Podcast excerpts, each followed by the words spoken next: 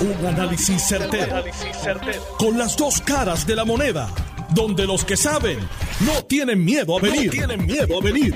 Esto es el podcast de Análisis 630 con Enrique Quique Cruz. Como todos los viernes, de 5 a 6 de la tarde, aquí con el senador Juan Zaragoza y con el licenciado Ángel Toledo. Bienvenido ambos. Muchas gracias por, permitirnos, por permitirme estar aquí contigo de nuevo. Y te felicito por decirle el nombre a Ángel esta vez bien. la pasada le dijiste como tres veces Miguel. Sí, porque, Así que empezaste bien. porque no me escribió el, amigo de, Miguel. buenas tardes, buenas tardes a ambos y gracias, Quique, por, por eh, la invitación. Bueno, el tema como si fuera Fiona, que llegó así de momento. Bueno, yo creo que este llegó más rápido que Fiona, pero el anuncio del el representante. De representante para. Ah, Jesús. vale. Sí, es para saber, para saber de qué estamos hablando y ponerlo en contexto. Jesús. Jesús Manuel Ortiz, eh, ayer, a través de las redes sociales, anunció que va a, a presentó su candidatura a la presidencia del Partido Popular Democrático. El senador Juan Zaragoza había dicho ya la semana pasada, si mal no recuerdo, que estaba haciendo un, que ya había creado un comité exploratorio. ¿O fue esta semana, Juan, que tú lo dijiste? Lo dije esta semana. Ok, fue esta semana. Yo no sé por qué, yo pensé también que la semana pasada habíamos hablado el viernes pasado de tú eso. me madrugaste con esa, exacto, con esa pregunta Exacto, sí, eso fue el viernes pasado. Y tú me dijiste que, que, que, no, estaba... que, estabas explorando y que no descartabas nada, también lo dijiste.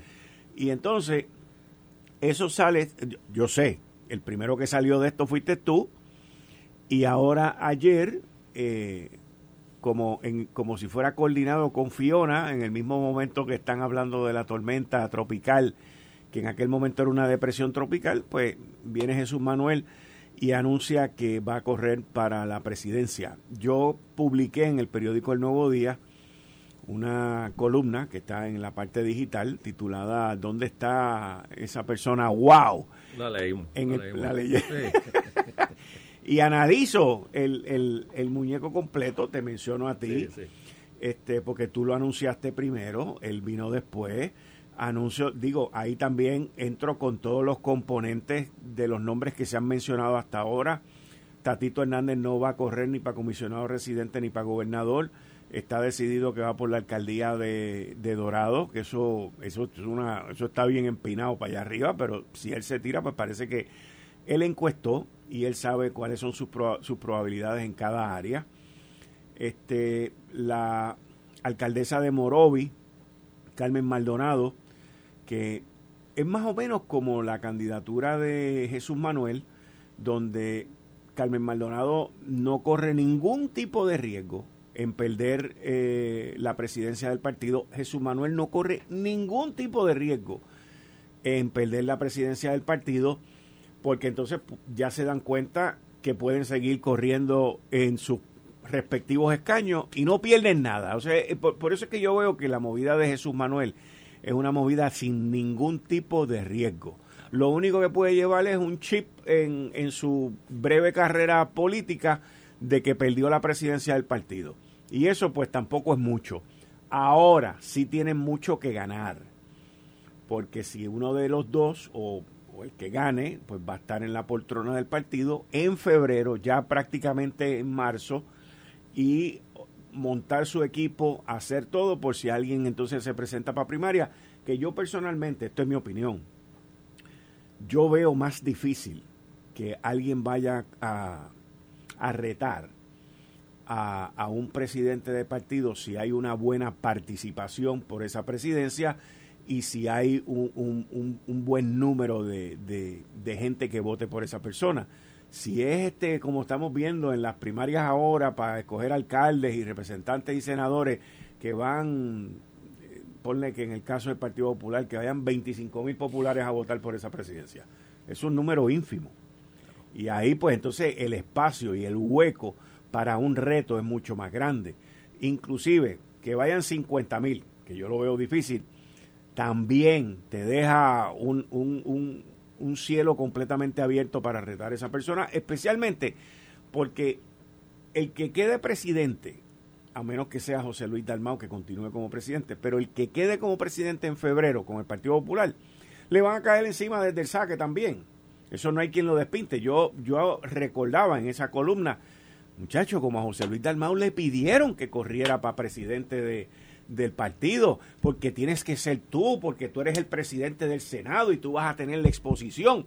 Y lo mismo que le, que le, le leyeron las rosas y le regalaron todas estas loas son los mismos que lo han tasajado y lo han esbaratado. Cuéntame, senador Zaragoza. Mucho tú sabes, aquí ¿ah, que Mira, yo, yo, quiero brincar un momentito antes de que, de que, de que el senador hable, porque, porque no quiero que digan que porque el senador está aquí frente a mí, yo estoy diciendo lo que voy a decir, así que mejor lo tiro y ya. Y bregamos entonces con lo que venga después. Yo creo que eh, Jesús Manuel escogió un mal momento para hacer este anuncio. Para mí. ¿De verdad? Sí, yo creo que sí. Yo creo que fue uno de los peores momentos. Claro, yo no sé si él tenía planificado que Fiona viniera o que no viniera, pero toda la gente está pendiente a Fiona y nadie está pendiente a él.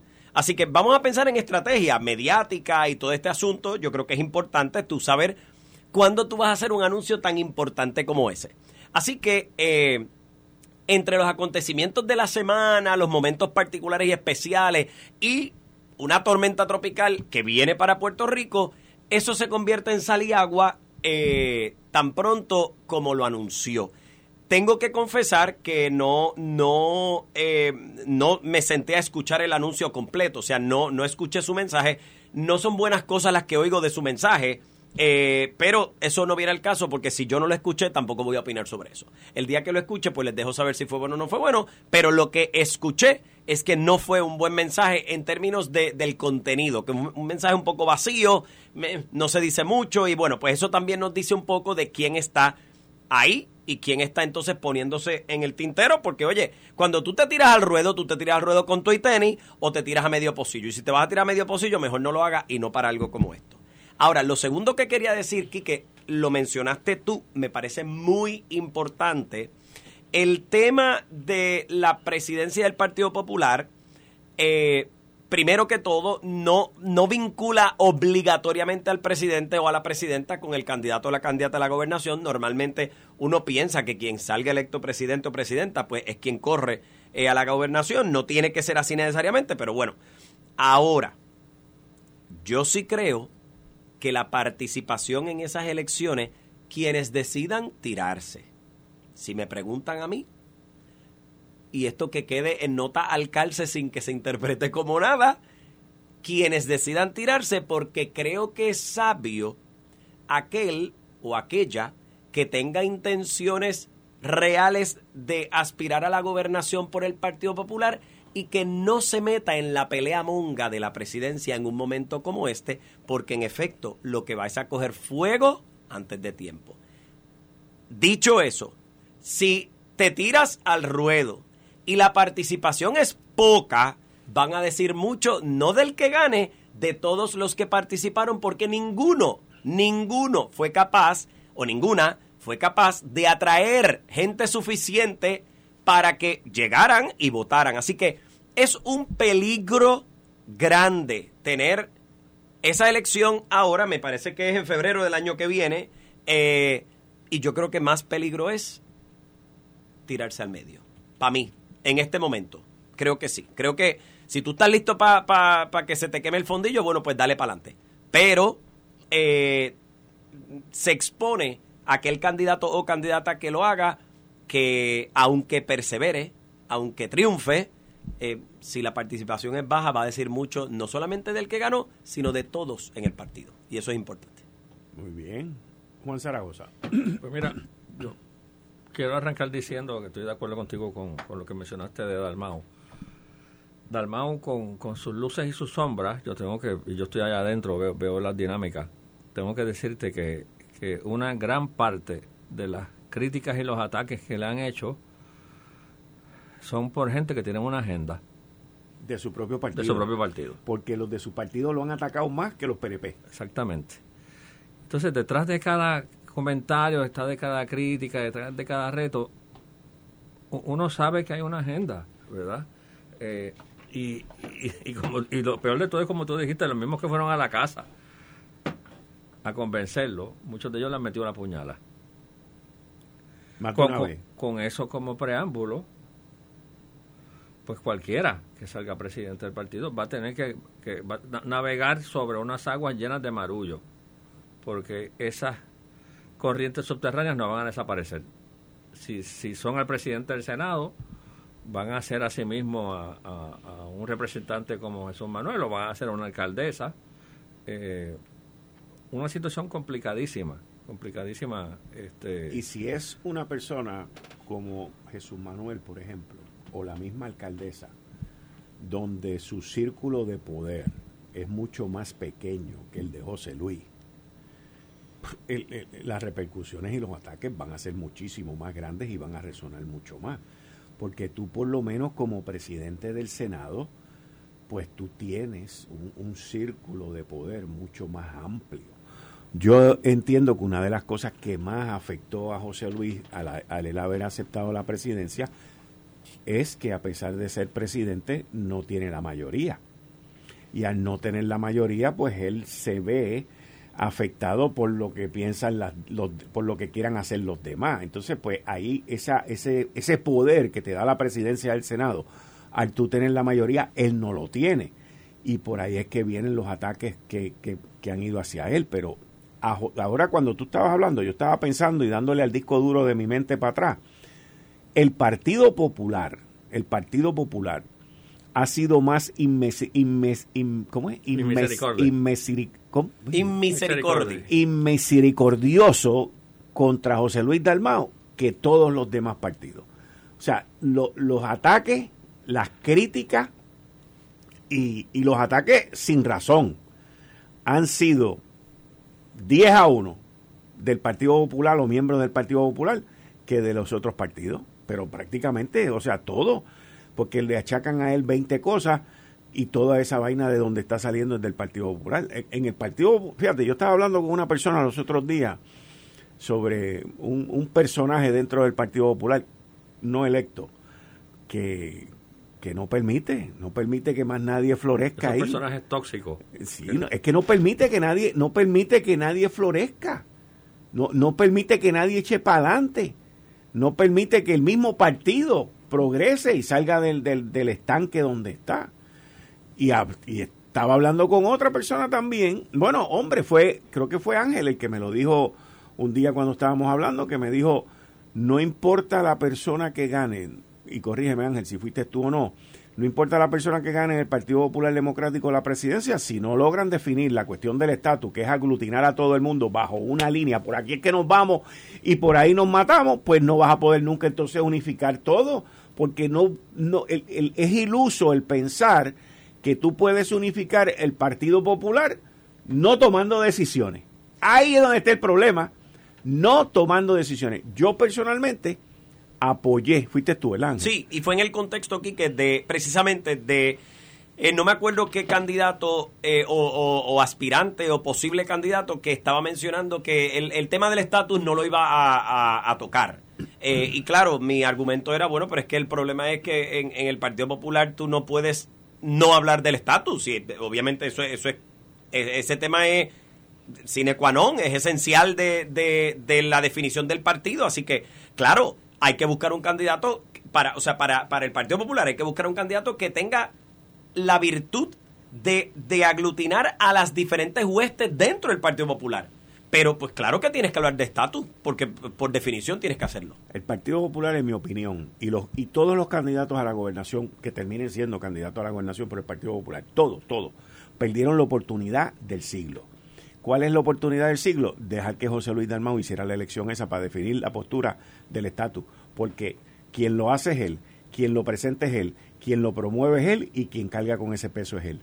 Y a la Junta de Gobierno no dejar que eso ocurra por personajes tóxicos, como tú muy bien acabas de mencionar, porque no, que esto, que lo otro, que entonces se van a sentir despreciados ¿Qué despreciado de qué, brother? Lo que queremos aquí es definir esto y ya. Aquí no vamos a votar a nadie, aquí no vamos a sacar a nadie. Lo que queremos es que todo el mundo entienda quién es la mayoría dentro de este partido y qué es lo que esa mayoría quiere. Por eso es que no quieren contarlo, por eso es que no quieren que se lleve a cabo ese proceso, porque la minoría sigue diciendo que ellos son mayoría y nunca lo van a hacer. Entonces, esa minoría ha ido sacando, ha ido desmenuzando el partido. Y yo me pregunto si esas personas que yo te menciono, o esas personas que, que, todos sabemos quiénes son, lo que quieren es destruir el partido para después ellos venir y hacer otra cosa, otro invento. Yo, yo, yo de verdad que no sé.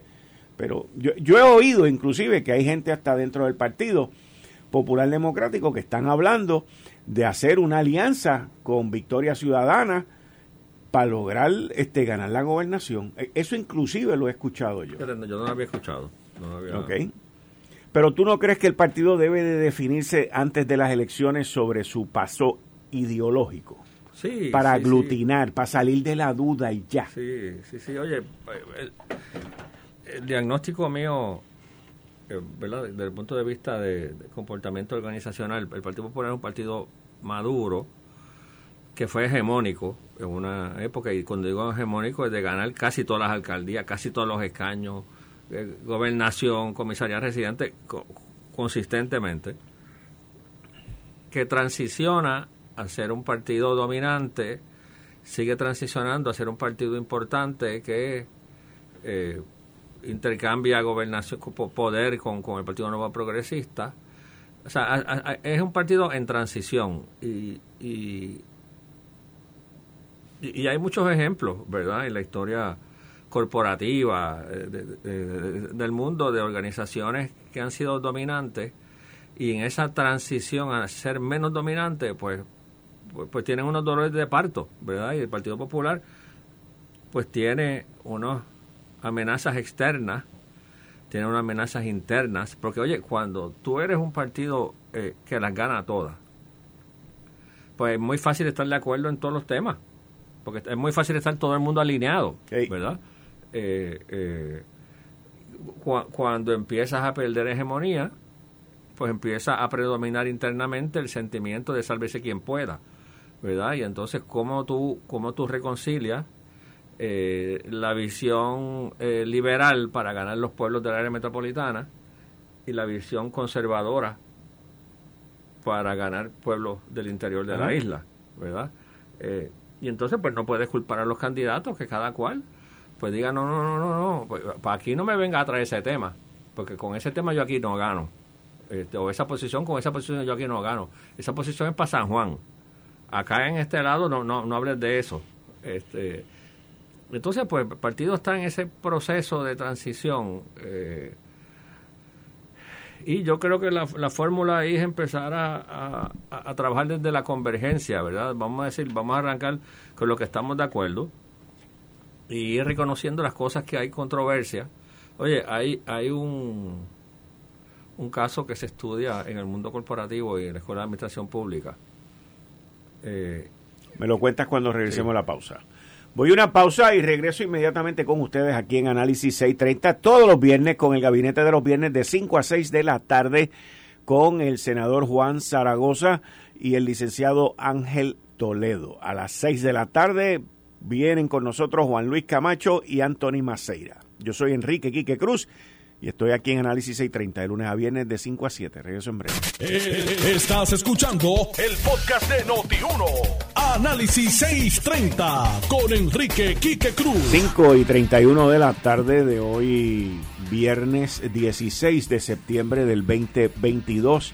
Tú estás escuchando Análisis 630. Yo soy Enrique Quique Cruz y estoy aquí de lunes a viernes de 5 a 7. Y como todos los lunes, digo viernes, perdón, eh, en el asiento del pasajero. Como todos los viernes con el gabinete de los viernes de 5 a 6, el licenciado Juan Zaragoza y el, perdón, el senador Juan Zaragoza y el licenciado Ángel Toledo. Juan, te quedaste con el, caso corporativo eh, de Kodak. Sí, sí, estaba hablando, para darle un contexto a lo que se, están conectando ahora, de, de organizaciones, y esto puede aplicar a organizaciones políticas de, igual forma, que fueron predominantes, dominantes, casi monopólicas, eh, y, los dolores de parto que tienen cuando transicionan a un mundo más competitivo, ¿verdad?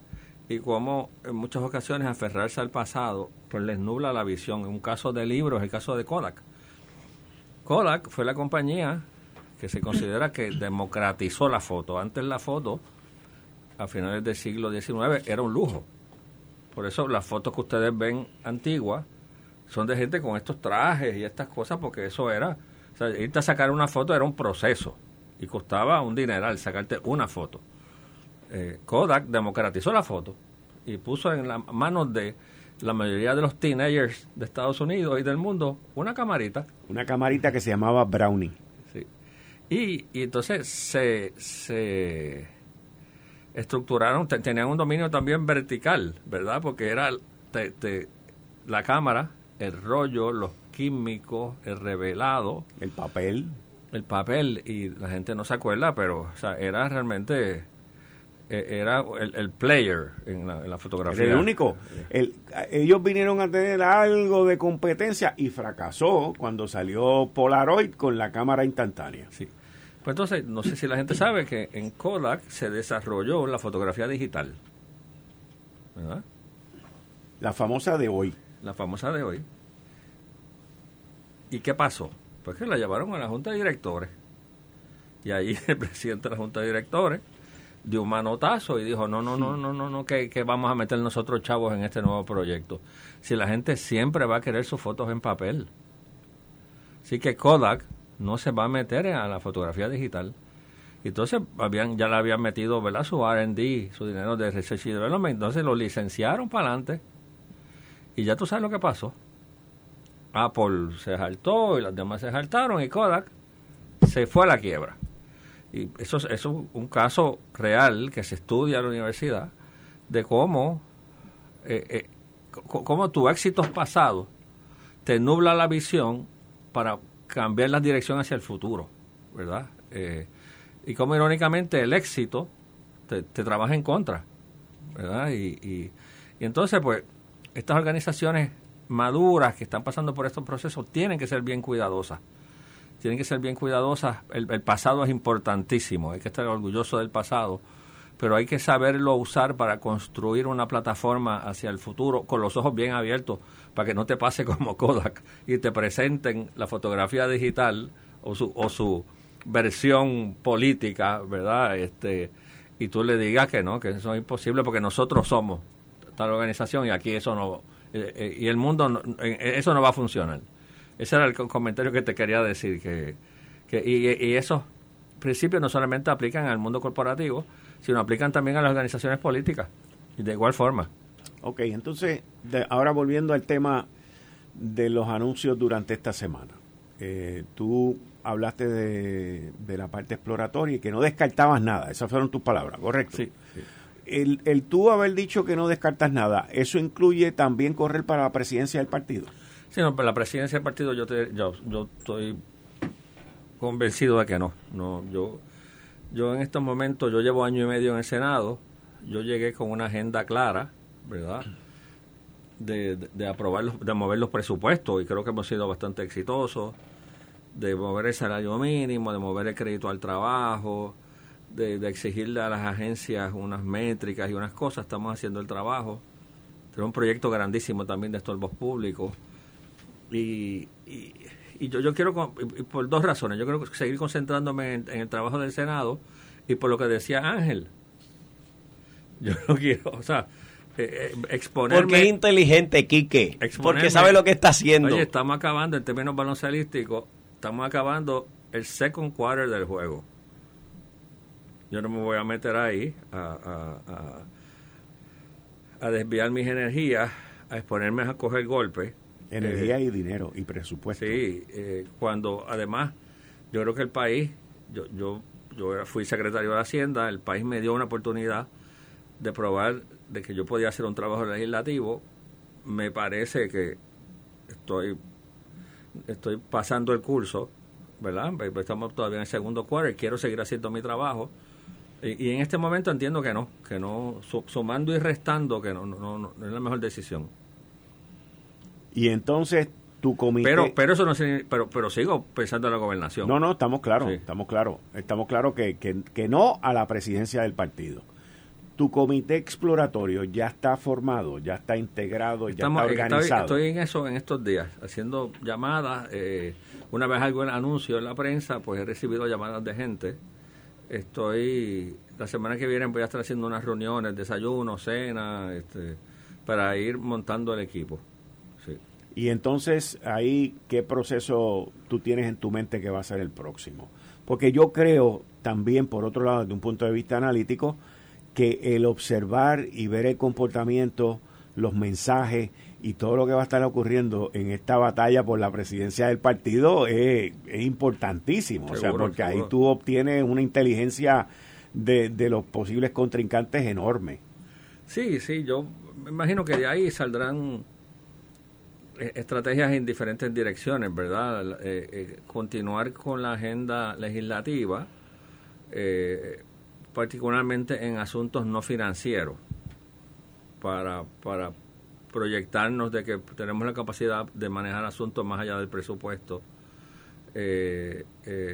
seguir haciendo el trabajo político y la parte electoral, ¿verdad? Que me he dado cuenta que es es, vital, vital, Tú puedes ser el mejor candidato y si no tienes el ejército electoral, estás muerto como, como pollo en la carretera, como estás dicen. Estás muerto. Este, pues y tengo que empezar a, a, visitar esos líderes, esos líderes de barrio para ir montando ese esa telaraña, ¿verdad? Que cubra toda la isla, para asegurarme que en su momento, cuando, cuando la tengan que hablar, pues que estén ahí disponibles dentro de esa exploración que tú vas a hacer, que dices que no descartas nada y que está fuera, dentro de ese comité no está el analizar la presidencia del partido, eh, ¿qué otras posiciones tú mirarías? ¿Mirarías comisionado residente?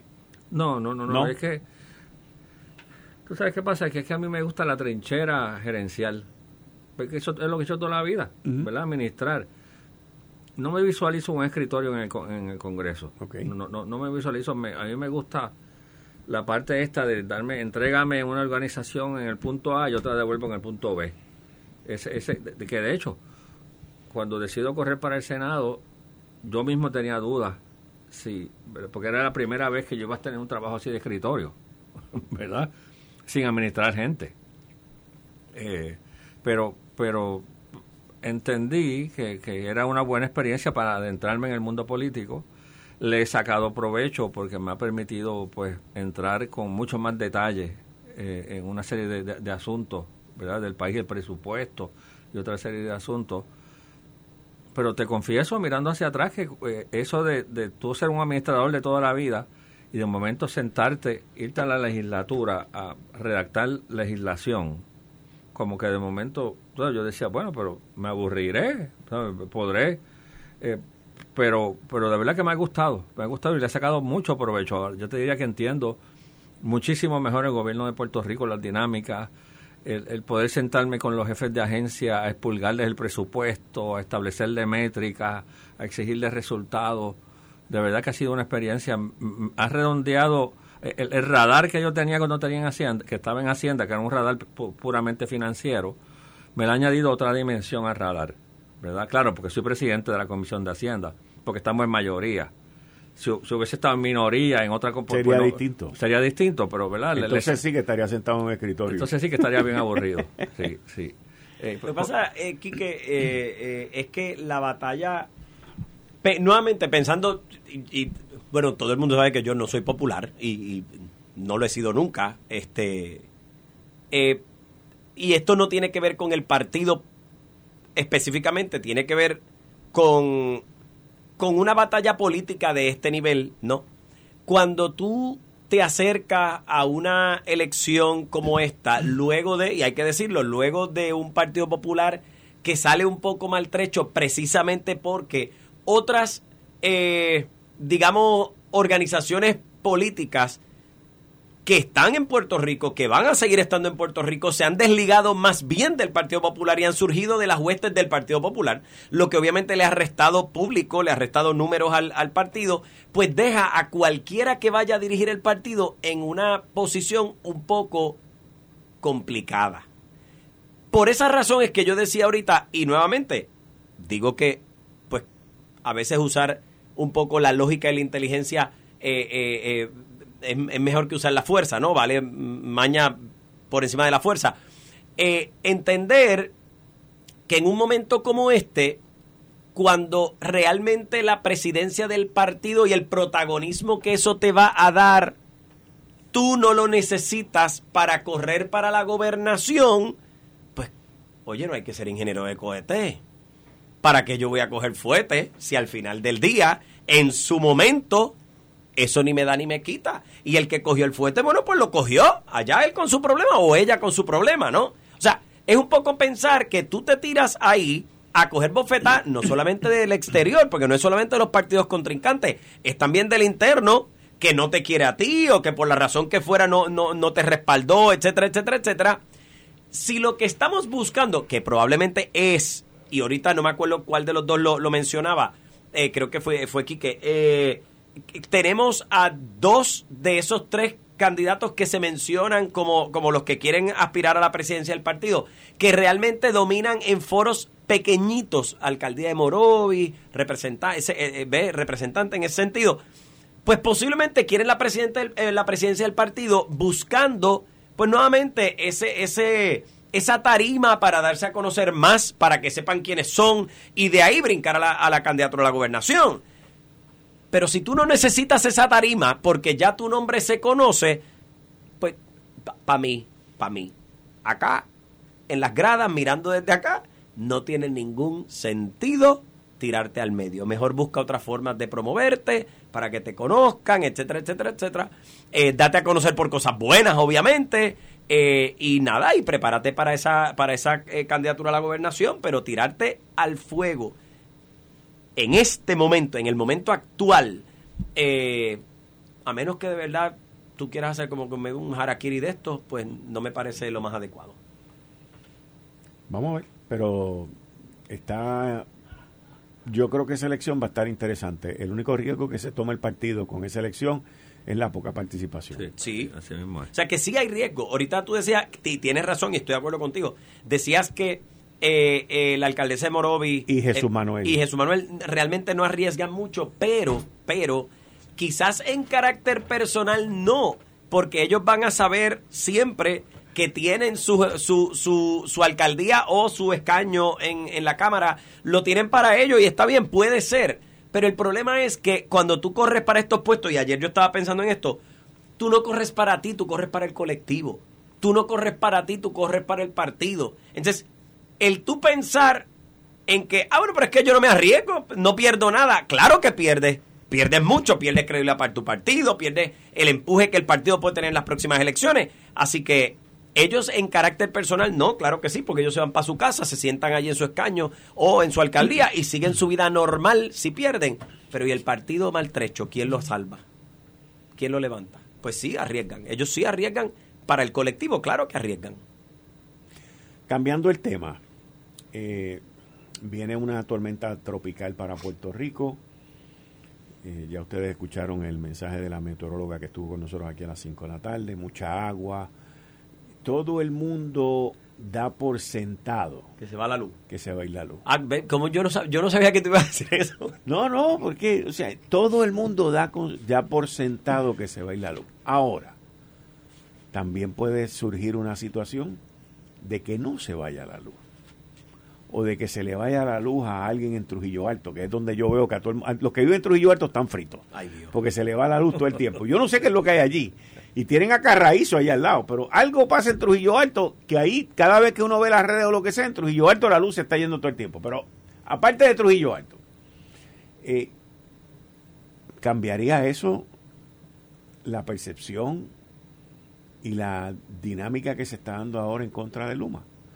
O Sí, escúchame, escucha, porque si tú esperas que Puerto Rico se quede oscura el sábado y el domingo, y de momento no se va, o de momento si se va un poquito ellos van y resuelven esto y otro, ¿cambiaría eso el, el, el, la dinámica que se está dando en contra de Luma? Número uno.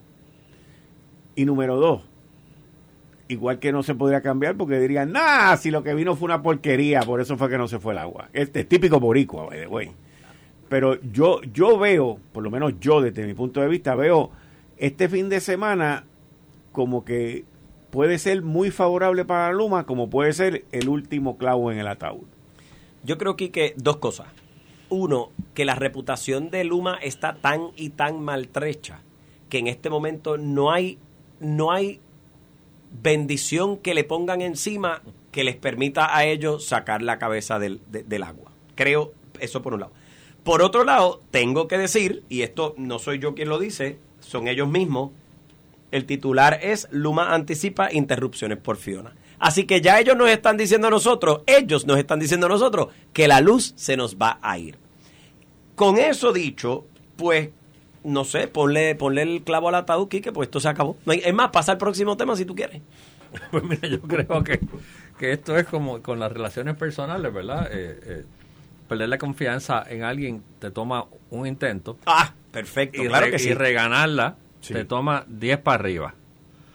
Este, yo creo que el, Luma está en esa situación. Eh, aunque llueva con intensidad y no se vaya, o sea, van a tener que pasar muchas pruebas para que el país, ellos tienen un déficit de confianza, para que ese número de negativo llegue a cero y empiece a tener balance positivo. Claro.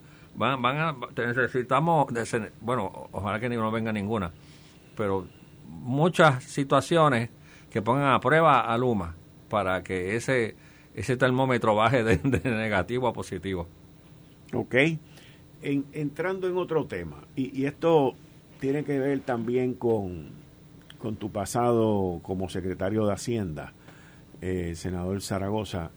El, actual secretario hizo un anuncio en estos días de que había enviado 1.600 notificaciones a entidades o personas que han recibido ingresos y no los han reportado. Esto es ahora que estamos en el mundo digital. Cuando tú estabas como secretario no había todas estas cosas digitales y todo este dinero allá afuera que lo puede hacer cualquiera. Pero, ¿cuán burdo o cuán grave o cuán grande es la, evasión. La evasión en Puerto Rico. Sí, no, no, no, es, descomunal, descomunal. Sí, sí, sí, en sus diferentes tonalidades, ¿verdad? Del que te omite ingreso, el que te infla gasto, eh, el que cobra los impuestos y se queda con ellos. Eh, cuando yo era secretario... Yo, Está hablando del IVU en ese caso, principalmente. Sí, IVU y la retención patronal, por ejemplo. Eh, rayo. Eh, eh, hay, hay muchos estudios sobre la evasión de sociólogos, economistas, y es interesante porque muchos de ellos lo que establecen es que el evasor funciona a base de tres riesgos, ¿verdad? El riesgo de que lo, lo auditen,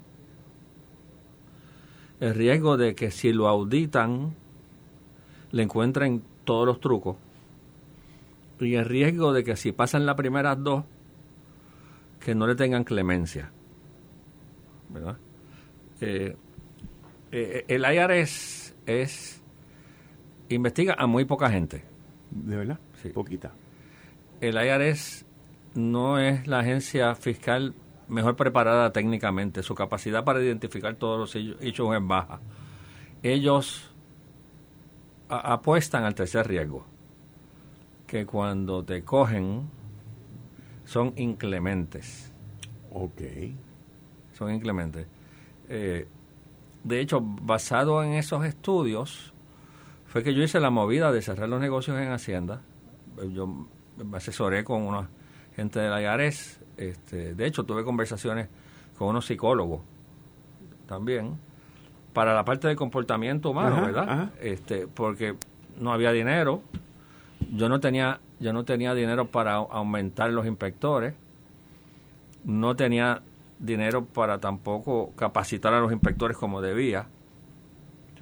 Y entonces, pues basado en esos estudios, pues dije, bueno, pues vamos a poner los recursos en el tercer riesgo. Como te dije, riesgo número uno, desde un punto de vista del evasor, que me, que me investiguen. Riesgo número dos, que me identifiquen todos los trucos. Riesgo número tres, que me pasen por la piedra. Entonces, pues ahí es que surge la historia que yo hago, que yo no sé si vamos a un mensaje. Siempre que yo estoy haciendo estas historias me cortan. Pero vamos, vamos a un mensaje y volvemos. como las novelas, vamos, se pone. Y, y volvemos. El, el, el, toque era para que teníamos un par de minutos más, pero vamos a una pausa y regresamos porque a mí me interesa oír esto. No sabía ese racionamiento que tú habías hecho, que me suena lógico y no es nada distinto a lo que está haciendo también el secretario actual, porque el secretario actual está diciendo cuando te cojan no te vas a dar break. Y es lo que están haciendo, lo están llevando a corte y se le están yendo detrás. Esto fue el, podcast de Notiuno. Análisis 630 con Enrique Quique Cruz. Dale play a tu podcast favorito a través de Apple Podcasts, Spotify, Google Podcasts, Stitcher y notiuno.com.